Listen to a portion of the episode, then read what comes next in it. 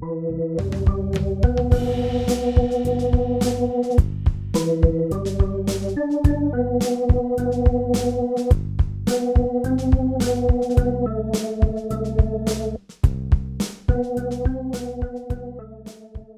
Tag, ihr Lieben. Schön, dass ihr wieder da seid. Heute ist der 17. Juni und damit der dritte Mittwoch des Monats Juni und wir sind am Nachmittag. Normalerweise säße ich heute Nachmittag im Gemeindesaal drüben im Gemeindehaus und wäre mit einem Kreis von etwa 20 älteren Frauen zusammen. Solche Zusammenkünfte haben wir normalerweise in Dippoldiswalde an jedem dritten Mittwoch im Monat. In Reichstätt jeden zweiten Mittwoch, in den südlichen Gemeinden unseres Kirchspiels trifft man sich dienstags oder freitags, je nach Ort. Solche Nachmittage beginnen immer mit einer kurzen Begrüßung, gefolgt von einem Lied und einem Gebet. Dann haben wir miteinander ein Thema. Und das ist jetzt sehr weit gefasst. Das kann nämlich auch tatsächlich alles Mögliche sein. Wir haben sehr viele biblische und geistlich-theologische Nachmittage gehabt, aber auch andere. Einmal ging es um Kochrezepte aus Kirchen in aller Welt. Ein anderes Mal haben wir Glocken in Sachsen als Thema gehabt. Einmal ging es um einen Theologen namens Bartolomé de las Casas, einen Mönch aus dem 16. Jahrhundert, der sich im gerade entdeckten Amerika für die Rechte der Ureinwohner gegenüber den Spaniern einsetzte. Wir hatten mal zusammen Konfirmandenprüfung, ein Weihnachtsquiz oder einen Nachmittag über Wetterphänomene oder das Jahr 1816 als Jahr ohne Sommer. Wir haben mal einen mecklenburgischen Adligen des 19. Jahrhunderts auf einer Reise nach Mekka begleitet, die er unerkannt unternahm und rechtzeitig vor seiner Enttarnung fliehen konnte. Manchmal haben wir Gäste dabei, die Lesungen mit uns machen, uns Bilder zeigen aus fernen Ländern, manchmal sind Konformanten zu Gast. Lutherische Bekenntnisschriften haben wir miteinander bedacht.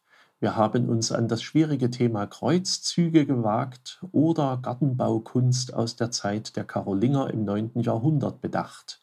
Und wir haben Weihrauch gerochen. Ziemlich bunt also, sehr viele verschiedene Themen.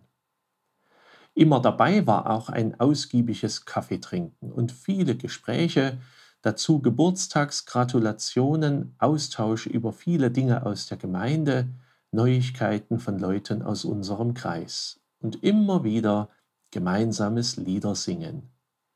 Solche Nachmittage dauerten immer etwa anderthalb bis zwei Stunden und beschlossen wurden sie mit einem Gebet. Ich habe diese Kreise unter verschiedenen Bezeichnungen kennengelernt. In Thüringen waren es schlicht Gemeinde- oder Seniorennachmittage, in Sachsen lernte ich sie unter dem Namen Frauendienst kennen. Und gerade unter dieser Bezeichnung haben sie teilweise eine sehr lange Tradition. Diese Treffen begannen Anfang des 20. Jahrhunderts, mitunter in Verbindung mit dem Beginn des Ersten Weltkrieges, als die Männer an die Fronten zogen und schon bald die ersten Todesnachrichten in den Heimatorten eintrafen. Manche Frauen begannen sich gerade in dieser Zeit zu treffen um in Gemeinschaft im Glauben diese Zeit zusammen zu bestehen, die eben oft genug mit viel Sorge und großer Trauer einherging. Viele dieser Kreise waren sogar in einem Landesverband für Frauendienst in Sachsen organisiert. In Reichstätt haben wir noch eine Kollektenbüchse aus dem Jahr 1914, angefertigt für den Reichstätter Frauendienst. Sie begleitet den Kreis bis heute und ist eine Erinnerung an diese Wurzel. Der damalige Landesverband für Frauendienst blieb auch nach dem Krieg aktiv und versuchte die Belange von Frauen in der sächsischen Landeskirche verstärkt zur Geltung zu bringen. Das war gar nicht immer so leicht. Und vor Ort trafen sich die Frauendienste in späteren Jahren einfach immer weiter und immer wieder fanden neue Leute den Weg hinein. So ist es im Grunde bis heute geblieben. Bis heute trifft man sich. Aber auch diese Treffen hörten natürlich in diesem Frühling schlagartig auf, Mitte März. Man konnte sich nicht mehr treffen, alle sollten zu Hause bleiben.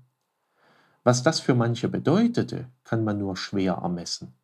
Viele freuten sich immer auf diesen Nachmittag jeden Monat, unter Leute kommen, mit anderen zusammen sein, etwas Interessantes hören, miteinander reden, Viele gerade auch der Älteren hatten ja ganz wenig Möglichkeiten, überhaupt noch andere Leute zu treffen. Und auch jetzt ist es schwer, diese Nachmittage wieder zu beleben. Unsere eigenen kirchlichen Räume sind klein. Wir müssen überlegen, wie wir es machen können. Wir werden für den Monat Juli hoffentlich wieder eine Möglichkeit finden in großen Räumen. Leichter haben es die Gruppen, die sich ohnehin schon immer in Gaststätten trafen, wie zum Beispiel in Reichstätt. Dort werden wir im Juli im niederen Gasthof erstmals seit Corona hoffentlich wieder zusammenkommen. In Diepoldiswalde suchen wir nach einer Lösung, in den anderen Orten ist es genauso. Freuen wir uns darauf, wenn wir endlich wieder mit den Älteren zusammen sein können. Einen herzlichen Gruß, euer Pfarrer Schurig.